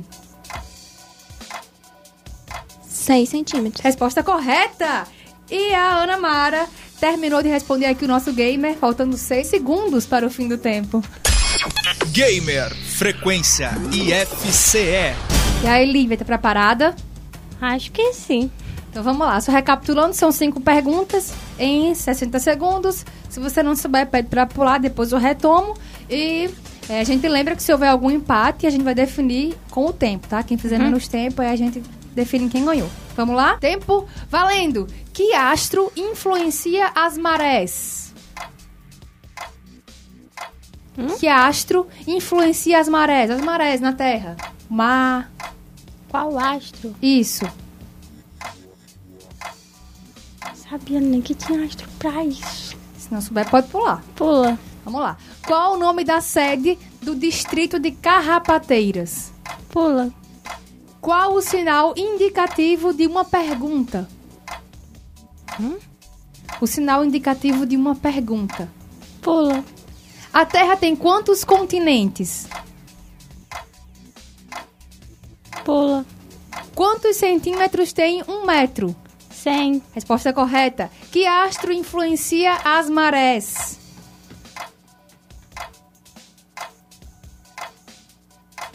Pula. Qual o nome da sede do distrito de Carrapateiras? Tempo esgotado. Gamer Frequência IFCE. Vamos agora conferir o gabarito de hoje, né? Vamos lá. Que astro influencia as marés? É a Lua. Qual o nome da sede do distrito de Carrapateiras? É Vila de Santo Antônio. Qual o sinal indicativo de uma pergunta? A interrogação. A Terra tem quantos continentes? Seis continentes. E quantos centímetros tem? Um metro? 100 centímetros. Então, eu respondi. com três acertos contra um, Ana Mara vence o gamer de hoje. Parabéns! Tá, mano, tá sem dar chocolate. Quer mandar alô pra alguém, Ana Mara? Eu mando um alô pra minha mãe, pro meu padrasto e pro meu irmão. Qual o nome deles? É Marlene, de Assis e Elias. Onde é que eles estão ouvindo a gente agora? Nos colibris. Muito bem. Lívia, quer mandar alô pra alguém? Mais O meu cachorro Paçoca, Lupe. E pro Ralph, ele é meio doidinho, bichinho. Muito bem. Obrigada pela participação, meninas. O Gamer volta semana que vem. Tchau. Gamer Frequência IFCE. Na entrevista desta terça-feira, a gente vai falar sobre as campanhas de saúde Fevereiro Roxo e Fevereiro Laranja. E a gente recebe aqui a enfermeira do campus de Tauá, Charlene Pereira. Bom dia, Charlene. Seja bem-vinda aqui ao Frequência. Bom dia. É um prazer estar de volta e muito obrigada pelo convite. Bora lá. Charlene, como foi que surgiu essas campanhas? Vamos lá. Ah, essas campanhas que surgem são campanhas que acontecem todos os meses e as autoridades de saúde vêm para alertar a população, por isso colocam cores. Janeiro, janeiro branco, fevereiro, fevereiro roxo, laranja, setembro amarelo, outubro, outubro rosa, novembro azul, dezembro vermelho. E aí o fevereiro, ele veio com, com aquela percepção de alertar para algumas doenças crônicas que podem acometer um certo contingente da população. E aí o, o- a campanha ela é uma campanha tanto de prevenção como uma campanha que visa trazer bem-estar e qualidade de vida para pessoas acometidas por essas doenças. E que doenças são essas? A parte do fevereiro laranja alerta para leucemia e a parte do fevereiro roxo ela alerta para lúpus, Alzheimer e a fibromialgia. Pronto, então vamos começar falando do Fevereiro Roxo, né? Eu queria que você primeiro explicasse, Charlene, as peculiaridades dessas doenças, porque duas, né, a lúpus e a fibromialgia, são doenças autoimunes, né? E Alzheimer é uma doença degenerativa. O que é que isso significa? Vamos lá. Lupus é uma, é uma doença autoimune, por quê? Porque é uma doença onde a imunidade, que é a nossa defesa do organismo, ela luta contra o nosso próprio organismo. E isso aí vai destruindo, vai acometendo o organismo, vai enfraquecendo, quando é como se você estivesse lutando contra você mesmo. E aí você vai usar uma medicação para evitar essas lutas dentro do organismo, para que mantenham a, a nossa defesa preparada para receber também outros micro-organismos que a gente é sujeito de várias formas. A gente é, a gente está sempre recebendo corpos estranhos dentro do nosso organismo e a gente precisa que a defesa esteja em dia. Só que pessoas que têm lupus, elas fazem um tratamento que a defesa, ela não vai estar em dia, porque a, a própria doença é autoimune e a medicação, ela também vai limitar o poder da imunidade no organismo dessas pessoas que têm lupus. A fibromialgia, ela é uma doença crônica quando a pessoa é diagnosticada, igual o lupus, quando a pessoa é diagnosticada, ela vai, ela vai ter que conviver com a doença por muito tempo. E a fibromialgia, ela ainda não tem uma, um método de diagnóstico certeiro, de dizer, ah, vai fazer aquele exame, se você fizer, você tem fibromialgia. Não. A fibromialgia ela é decorrente de um estudo com a pessoa. A pessoa faz vários exames para descartar outras doenças e aí depois que descarta essas outras doenças é que pode se pensar em ter fibromialgia. A fibromialgia é uma doença que acomete as terminações nervosas e musculares, por isso que pessoas com fibromialgia elas sentem muito mais dor. Vou citar um exemplo. A gente tem é, normalmente cólicas menstruais, mulheres têm, e pessoas que têm, mulheres que têm fibromialgia, elas sentem essas cólicas menstruais de 6 a 7 vezes mais, com uma maior intensidade. É tanto que mulheres que têm fibromialgia, elas precisam, quando engravidam, precisam fazer um trabalho bem maior na gravidez para saber se elas vão aguentar a dor do parto normal ou se elas precisam partir para um parto cesariano para evitar complicações decorrentes da fibromialgia. E por último, o Alzheimer é uma doença que ela geralmente acomete pessoas de mais idade, pessoas mais idosas, mas o Alzheimer ele já tem, ele já tem exames como o eletroencefalograma que demonstram como está a atividade cerebral e se essa atividade cerebral ela está apresentando algumas modificações que provocam esquecimento, mudanças posturais, uma maior dependência da, da pessoa aos cuidados de outras pessoas, mudanças nas atividades de vida diária. O que são as atividades da vida diária? Tomar banho, a pessoa não consegue tomar banho sozinha ou se recusa a tomar banho, começa a dizer que tomou banho sem ter tomado, escovar os dentes, se alimentar, tudo isso, quem é idoso que tem Alzheimer já tem essa dificuldade e acaba sendo tendo ter um cuidador para isso, além do esquecimento. O esquecimento do Alzheimer, ele é um esquecimento de fatos recentes. Se a pessoa, por exemplo, sofreu uma queda e daqui a uma hora ela teria que contar para alguém que sofreu uma queda, talvez ela não lembre mais que sofreu uma queda.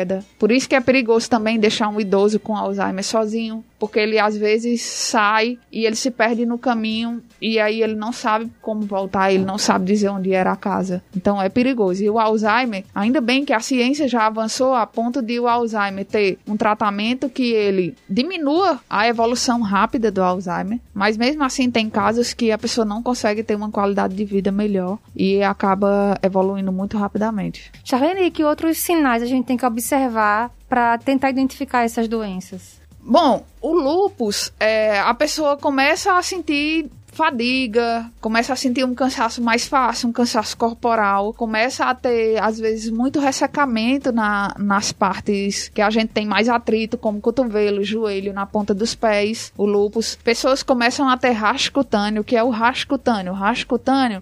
É quando a gente começa a ter umas manchas de ressecamento na bochecha e essas manchas elas não somem. São manchas que ficam avermelhadas como se você tivesse tomado um sol, uma insolação. E aí isso aí é o rasco cutâneo. Também é muito característico do lúpus. E também no lúpus, que a gente chama de lúpus eritematoso sistêmico, pessoas com lúpus que têm a imunidade baixa, elas começam a ser mais acometidas de resfriado, de gripe, começa a ter uma gripe atrás da outra e aí tem que investigar, fazer a investigação da imunidade e aí acontece de chegar no diagnóstico do lúpus. Existe uma idade em que esses sinais, esses sintomas, essas doenças passam a aparecer com mais frequência? Ou... Na idade adulta, as consequências começam a ser maiores e aí a pessoa começa a procurar. Por isso que o fevereiro é tão importante essa campanha, por quê? Porque às vezes as pessoas só começam a procurar quando elas já estão sentindo em um grau mais avançado as coisas. Às vezes, um lúpus, ele já é diagnosticado quando a pessoa já evoluiu um quadro para uma pneumonia, por exemplo. E aí é que se vê que por trás do quadro agudo de pneumonia existe uma doença crônica que é o lúpus. Então, por isso que é preciso sempre estar atento para ah, na minha família teve um caso de lúpus, então é bom eu passar a investigar esse caso também. Possa ser que eu tenha lúpus também. E aí, na idade adulta, acomete com mais facilidade. E aí, o, o Alzheimer, ele acomete, vai acometer mais, mais idosos e ele já começa com a parte do esquecimento. Às vezes o, o, o, idoso ele começa a não reconhecer a família,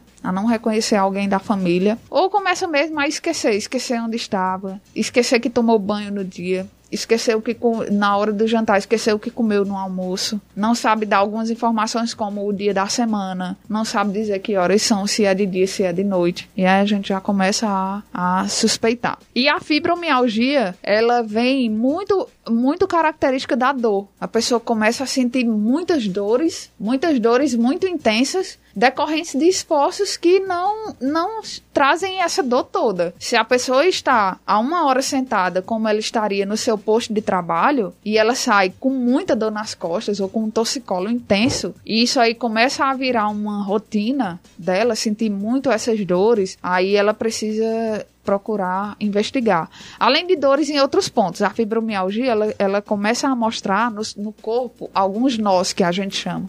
Esses nós são pontos de inchaço nos músculos e esses pontos, quando a gente toca, a pessoa sente uma dor ferrenha, uma dor muito grande. Além da mulher ter cólica, as, as cólicas elas mostram muito também da fibromialgia, porque tem mulheres que têm fibromialgia em um quadro um pouco mais avançado e aí quando elas têm cólica, elas têm aqueles quadros de desmaio de tanta dor. Pois é, é complicado porque para diagnosticar, como você falou, né? É meio que por exclusão, né, de outras doenças, né? Então, porque dor é uma coisa assim que pode ter vários motivos, né? É, a dor, é, a, gente, a gente classifica a dor como o quinto sinal vital. Por quê? Porque é um sinal que se apresenta, a gente tem os quatro sinais vitais, respiração, pulsação, é, pressão arterial e a temperatura, e a dor seria o quinto sinal vital. Por quê? Porque a dor a pessoa consegue mensurar, porém a pessoa vai mensurar de forma subjetiva. Eu não sei se o, o dizer, a gente coloca uma escala de 0 a 10 para dor, mas eu não sei se o 7 para dor, para minha dor, pode ser o mesmo 7 para dor sua que tá aí ouvindo. A gente não sabe. Então, por isso que dizem que a fibromialgia, por enquanto, ainda é um diagnóstico diferencial, porque aí tem que tirar várias outras doenças que estão relacionadas até chegar na, na última alternativa. Já além dessas três doenças, né, tem a, o fator em comum, assim, de não ter cura, né? Então, diante disso, como é que as pessoas, né, que, que têm essa condição podem viver com qualidade, né?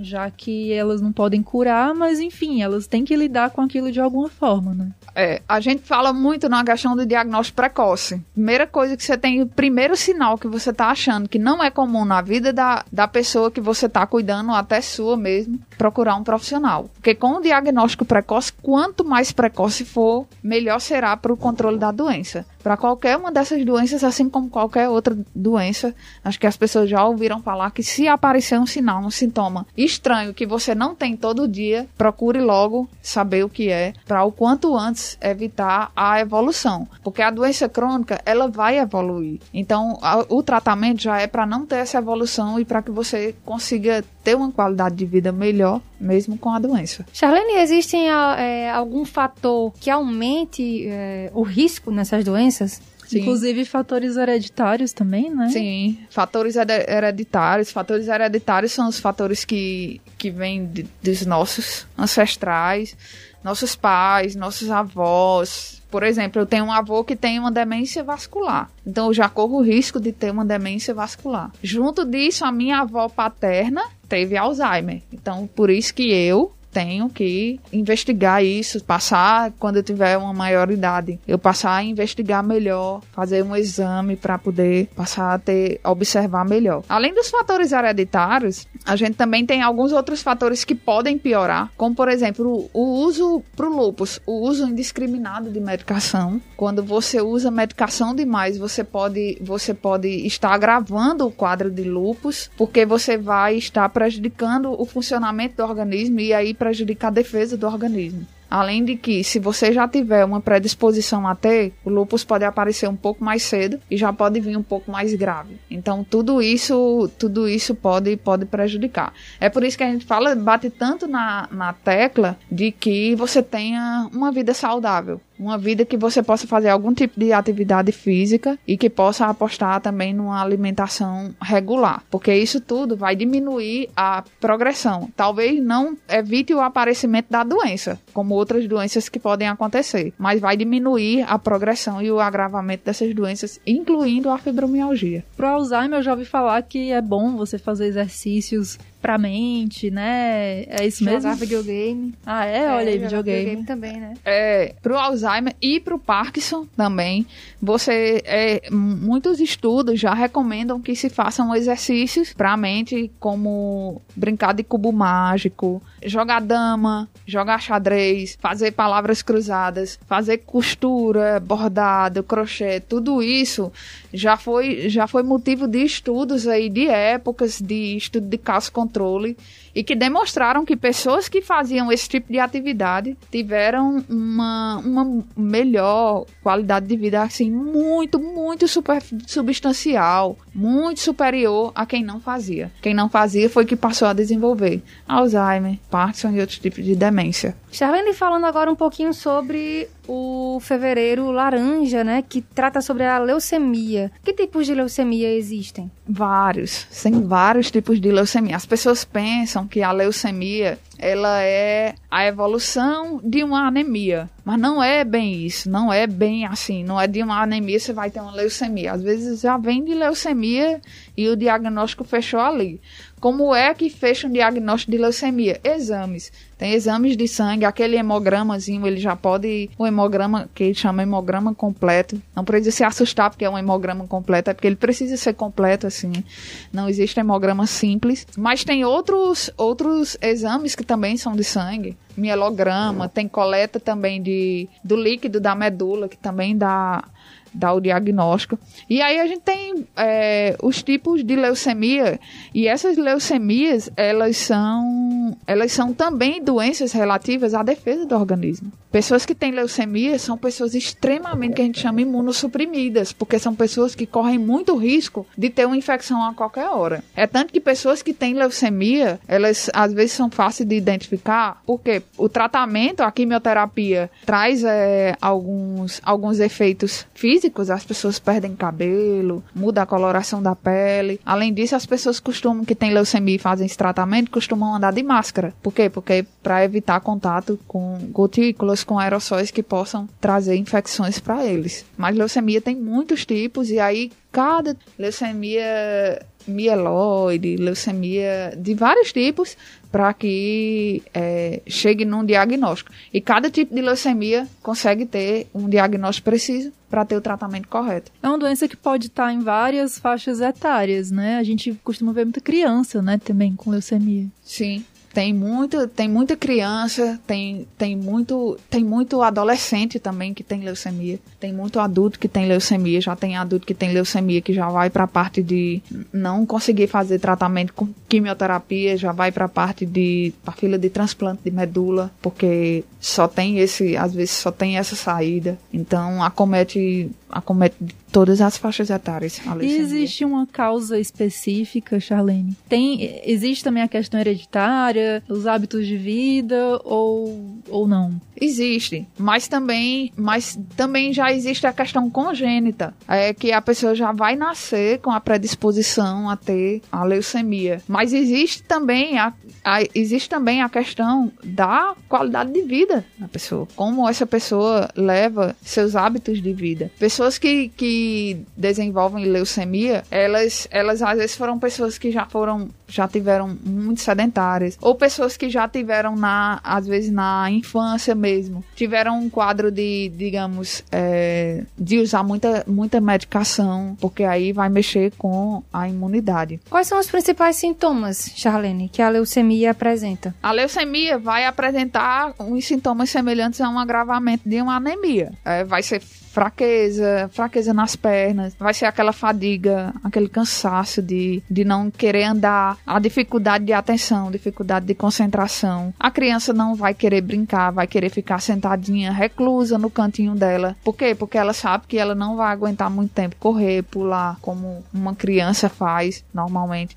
E o adulto, ele também vai ter dificuldades, vai ter dificuldade de comer, vai ter, vai ter cansaço físico quando for tomar banho, vai querer ficar dormindo muito, vai ter muito sono durante o dia. Isso aí, aí por isso que as pessoas já têm aquela, aquela coisa de dizer que quem tá com muito cansaço diz, ah, vai lá fazer um exame de sangue. Começou dessa história aí. Hum. Começou de pessoas que têm leucemia, quando não existia muito ainda essa prática da coleta, de, de fazer hemograma, mas as pessoas já imaginavam que quem tá meio sentadinho, quem tá quietinho, quem tá meio, entre aspas, fraquinho, já era um sinal de tá com anemia ou com leucemia.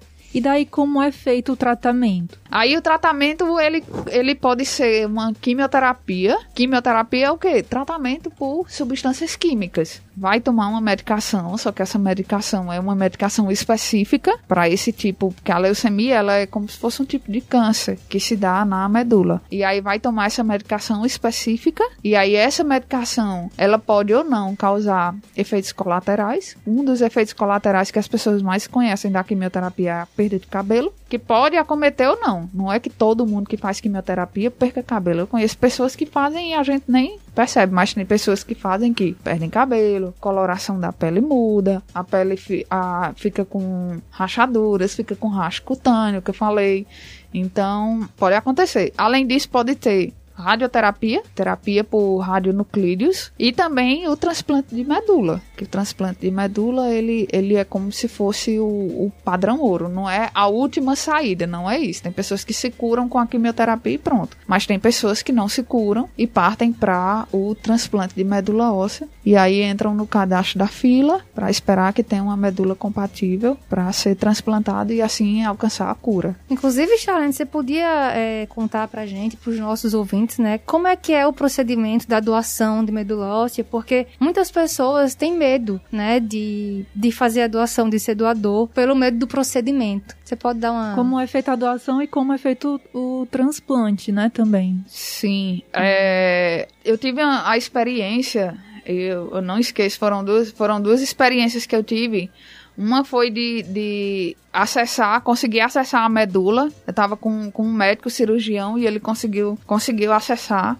E a outra foi para acessar a medula para saber se para examinar o líquido, porque a pessoa iria doar e deu certo a doação. Foi, foi bem emocionante isso, porque a pessoa já estava esperando e aí foi aquela o que é que o que é que acontece? A pessoa vai se cadastra no banco que pode que quer ser um doador. Se tiver uma, alguém específico, o banco ele permite, porque às vezes o, por isso que às vezes você olha uma campanha até de doação de sangue e diz doe em nome de, uhum. não importa seu tipo sanguíneo, vá lá e doe e diga que é no nome de fulaninho fulaninho. Por quê? Porque às vezes pode ir direto, mas às vezes pode pode ir para outra pessoa também. E aí a doação da medula óssea também acontece isso. É um banco que ele guarda esse material e esse material é um material muito rico porque a medula óssea são células embrionárias, células que elas podem se reproduzir. Por isso que não é, não tira, muita gente tem medo porque pensa que ah, vou secar minha medula. Não tira tudo da medula, tira uma parte e essa parte ela vai se reproduzir, se multiplicar e aí depois no corpo ela também vai se multiplicar. Se regenera, né? Isso, e aí por isso que vai criando é,